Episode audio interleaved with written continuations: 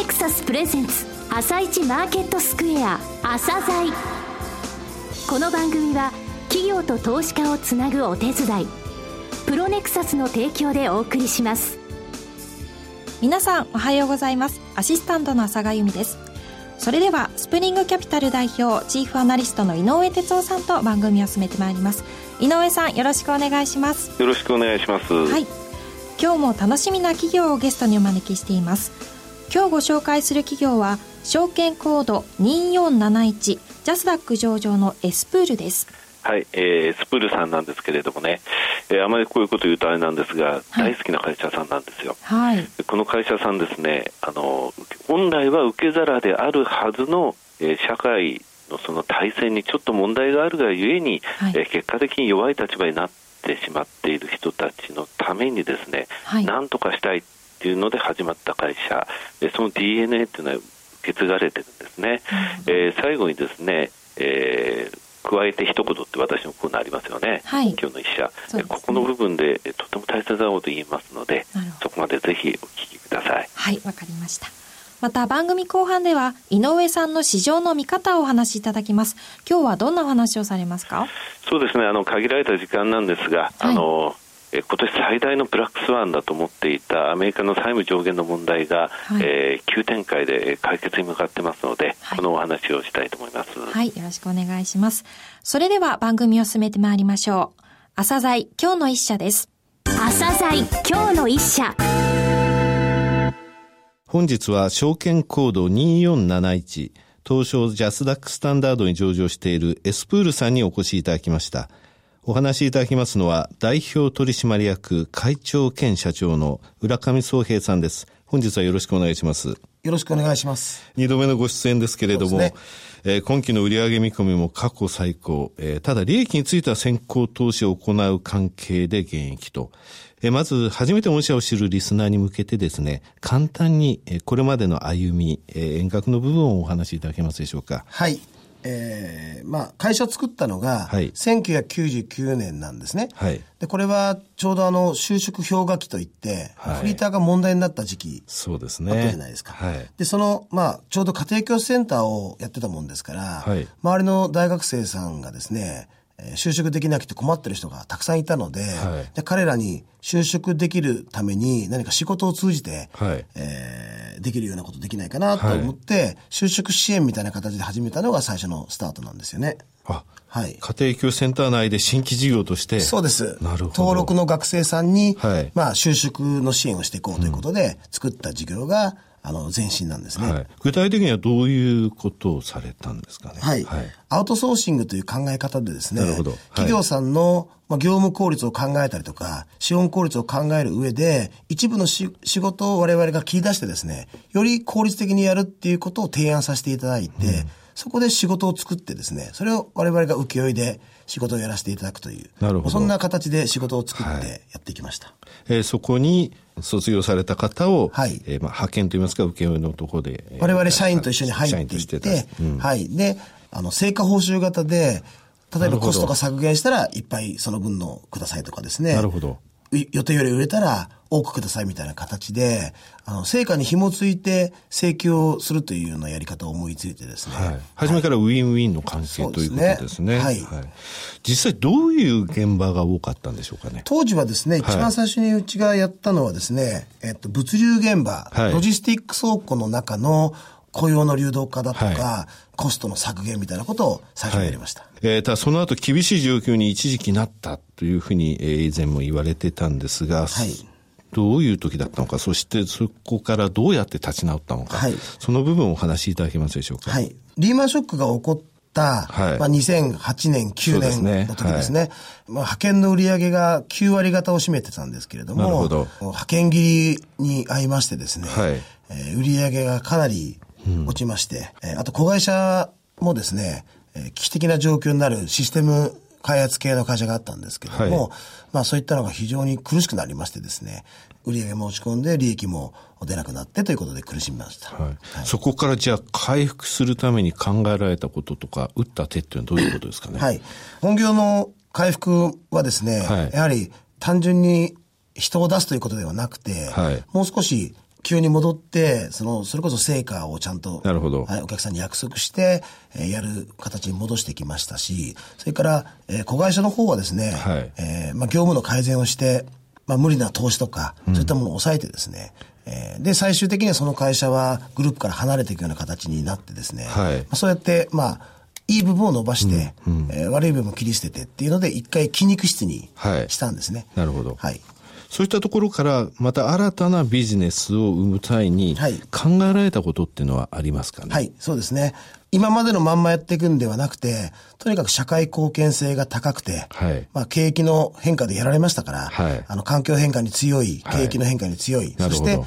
みんなが簡単にできない参入障壁の高いですね、はい、はい、まあニッチな領域を目指すということで、なるほど。はい。あの、事業をどんどん立ち上げていってですね、はい。はい、で、あの、ポートフォリオを作っていこうというふうに決めました。はい。はい、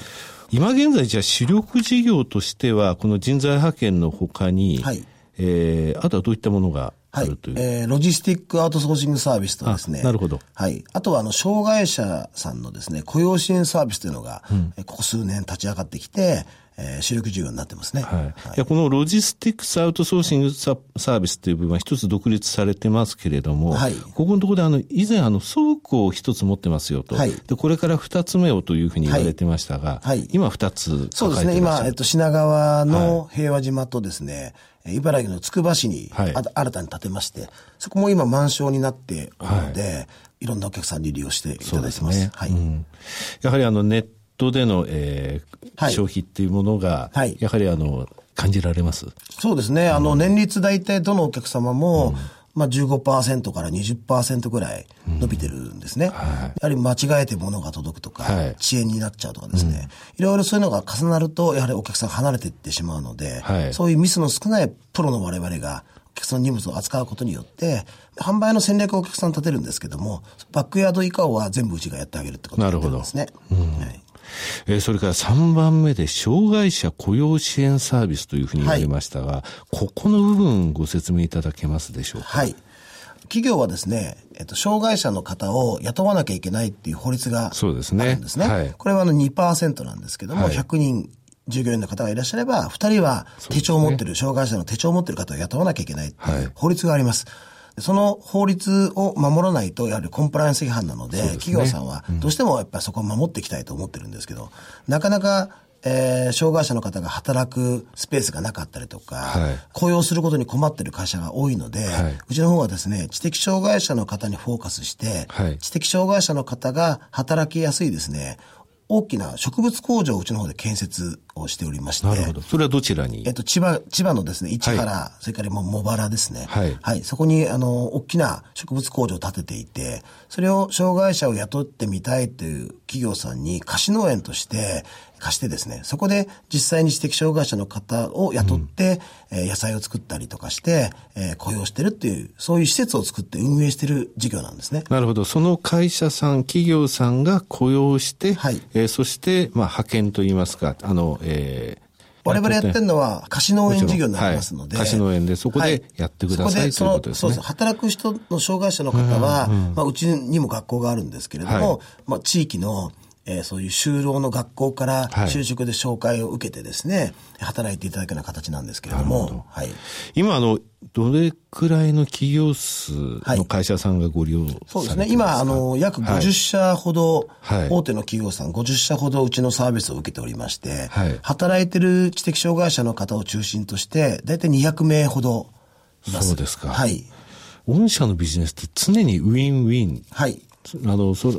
それが根っこにあるんですよね。はい。あの、はい、私の物事の考え方の一つにですね、うん、人的資源を上手に使う会社って僕勝ち残れると思ってるんですね。はい、で、あの、人が足りないから人をくださいっていうのも一つだと思いますけれども、はい、人が集まらないから人を集める方法だけではなくて、うん、教育の仕方だとか、はい、定着支援だとかですね、ひょっとすると人が集まらないからテクノロジーで解決しようみたいなこともですね、うん、我々やっぱり提案していかないと、人に関わる全てのリソースと、それからそれが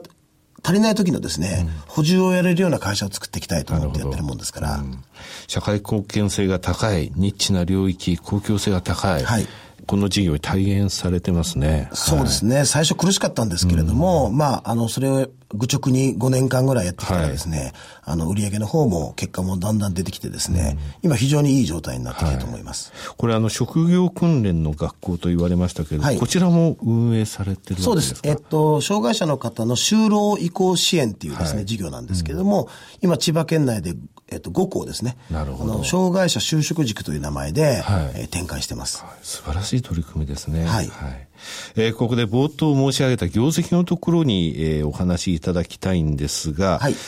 えー、前期に引き続き2桁成長の増収、はい、えー、過去最高売上を更新し75億円以上の売上を見込んでいらっしゃいますが、営業利益については1.5億円と現役の計画となってますと、はい、これについて先行投資というお話があるんですが、これは一体何に向けての先行投資で、どういう業務を、はい、えー、これから考えられていらっしゃるのかということですね。はい、えー、この要因はですね、電力会社向けのスマートメーターという、はい、取り付け事業があるんですけども、はい。そね、はい、それの先行投資、うん、えー、結構かさんでるんですね。はい。はい、これはあの、今現状、はい、えー、ど、どちらのお宅にもですね、はい、アナログの電気メーターが、はい、えー、ついてると思うんですけども、ね、はい、はい。それをですね、デジタルのメーターに切り替えるっていうのが国策で決まっておってですね、うん、すね。はい、まあ、電力自由化するのにあたって変えていかなきゃいけないというのですね、はい、で、我々新たにえー、そこの事業参入しておりまして、うん、約、まあ、300名の作業員の採用とか研修ですね。はい、あとは、えー、我々取ってるのが北関東を中心とした地域なんですけれども、うん。はい、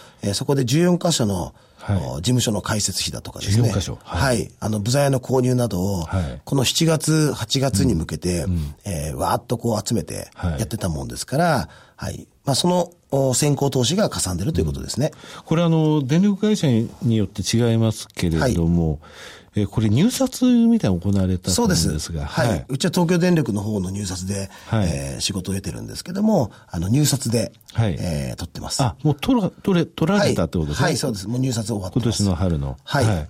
あの、期間としてはどれぐらいの期間の受注になるんですか、えー、21ヶ月の中でやるんですけれども、はい、予定よりも早く終われば、えー、もっと前倒しでどんどん仕事は取ってくるような形なんですけれども、はい。はい、じゃあその業務が開始されるということなんですね。そうですね。えっ、ー、と、この開始7月の中旬からですね、うん、開始しております。なるほど。となると今期、そして来期のところにこの収益というものを、来期特にそうですね。そうですね。乗ってくるということですね。はい、やはりあの、楽しみですね。はい。はい、あの工事なので、あんまりその最初はですね、うん、事故を起こしたりとか、の方がリスキーなもんですから、はい、最初の1、2ヶ月はまあ、試運転みたいな形でですね、うん、あの、いろいろ慣れち、ためながらやってたんですけど、今、もう今の時点でフル稼働を始めてるので、はい、来期以降はフルフルで、あの、業績に貢献できると思います。なるほど。はい。えそれもあって今期現役見込みですが、えー、前期同様一株当たり10円の配当は維持するということを、はい、早くからコミットされてね。そうですね。はい。はい、わかりました。えー、最後になりましたが、リスナーに向けて一言お願いできますでしょうか？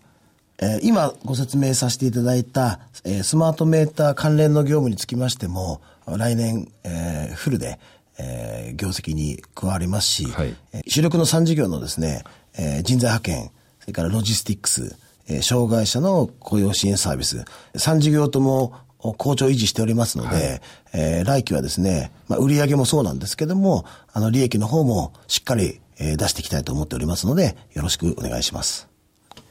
浦上様、本日はありがとうございました。はい、どうもありがとうございます。今日の一社、エスプールでした。さらに井上さんにエスプールについてお話しいただきます。はい、えー、素晴らしい企業さんでしょう。はい、はい、あの人的資源と言葉がありましたけれどもね、え社内の人的資源ってそういうレベルじゃないですね。この会社が考えたのは社会全体の人的資源の、え適正な配分ということなんですね。はい、えー、一番初めその学生さんたちに、えー、仕事をっていう時にですね、はい、今現在正社員の紹介業って大体ですね年収の23割もらっちゃうんですよ。なるほど。この会社っていうのは、実際、えー、連れて行って、えー、働いてその会社の方も気に入ってくれたら、無償でその学生さんを、えー、正社員として雇ってくださいというふうにしてたんですね、はい、これが DNA なんですよね、はい、でこの会社ですけれども、えー、スプールさん本人、えー、企業さん自身もえー、分かってないですけど実はですねうちのランキング、はい、3220社中363位、はい、大体10%ぐらいなんですよ。成長性340位えー、資本利益率つまり ROE と315位、えー、配当成功444位素晴らしい順位なんですね、はい、それでですね今現在、えー、PR36 倍ぐらいなんですが、えー、今期あの放送の中で申し上げた、えー、いわゆるスマートメーター業務のところで先行投資を行っているとで、この、えー、今期の最終利益のですね見込みは6600万なんですね、これ11月決算なんですよ。で実は来期の見込みを東洋経済だけは出してるんですが、はい、これは3億3000万なんです。わ、かります、はい、5倍ですよ、はい、5倍ってことは PR の36倍っていうのは5で割ると7.2倍に落ちるんです、うん、でちなみに前期の ROE35%、はい、これが最終利益5倍になったと同じようなって話なんですね、はい、ですのでこの363位っていう順位は、えー、このスマートメーター業務っていうものが順調に、えー、伸長すればですねもっと順位が上がるってことなんですよね、はい、期待したい一社です、そうですね。はい。そしてえ今日はラジオ日経プロネクサス共催イベントを2つご紹介いたします。えまず1つ目は12月7日月曜日午後6時30分から東京浜松町プロネクサス本社セミナールームで朝剤スペシャルセミナーをご、えー、開催いたします。こちらのセミナーは抽選で100名様を無料ご招待いたします。井上さんの講演もあるんですよね？そうですね。12月7日お待たせしました。朝鮮スペシャルセミナーを、えー、やります。月曜日なんですけれどもね、6時半から、はいえー、いつものプロネクサス本社で、えー、やりますので、はい、えー、中国含めてですね、あと中間決算も出まして、出た後ですので、しっかり勉強したいと思いますね。はい、わ、はい、かりました。また二つ目は12月10日木曜日午後6時30分から東京虎ノ門琴平タワー3階会議室でマネックスグループ個人投資家向け IR セミナーを開催いたします。こちらのイベントは抽選で80名様を無料招待いたします。えどちらのイベントもお申し込みはおはがきの方は住所、氏名、年齢、職業、同伴者を明記の上、郵便番号105-8565ラジオ日経12月7日朝鮮セミナー係または12月10日マネックスグループ IR セミナー係とどちらのイベントを希望か明記の上お申し込みください。ファックスの方は03-6205-7809 03-6205-7809企業ディスクロージャー IR 実務支援の専門会社プロネクサス。上場企業のおよそ6割2200社をクライアントに持つこれはアジア証券印刷の時代から信頼と実績を積み重ねてきたからこそ。さらにプロネクサスが目指すのは企業と投資家をつなぎ日本の株式市場を活性化させることです。プロネクサス私たちは個人投資家の皆さんを応援します。はい。それでは井上さん、時間がなくなってしまったんですが、簡単に後半の解説をお願いします。あ、あのー、それではですね、債務上限の話なんですが、昨日、おとといのところでかなりまとまりました。えー、その結果ですね、えー、なんとか債務上限は再来年の3月まで、えー、伸びたということですね。はい。わ、はい、かりました。井上さん、今日もありがとうございました。この後は、東京市場の寄り付きです。朝鮮この番組は、企業と投資家をつなぐお手伝い。プロネクサスの提供でお送りしました。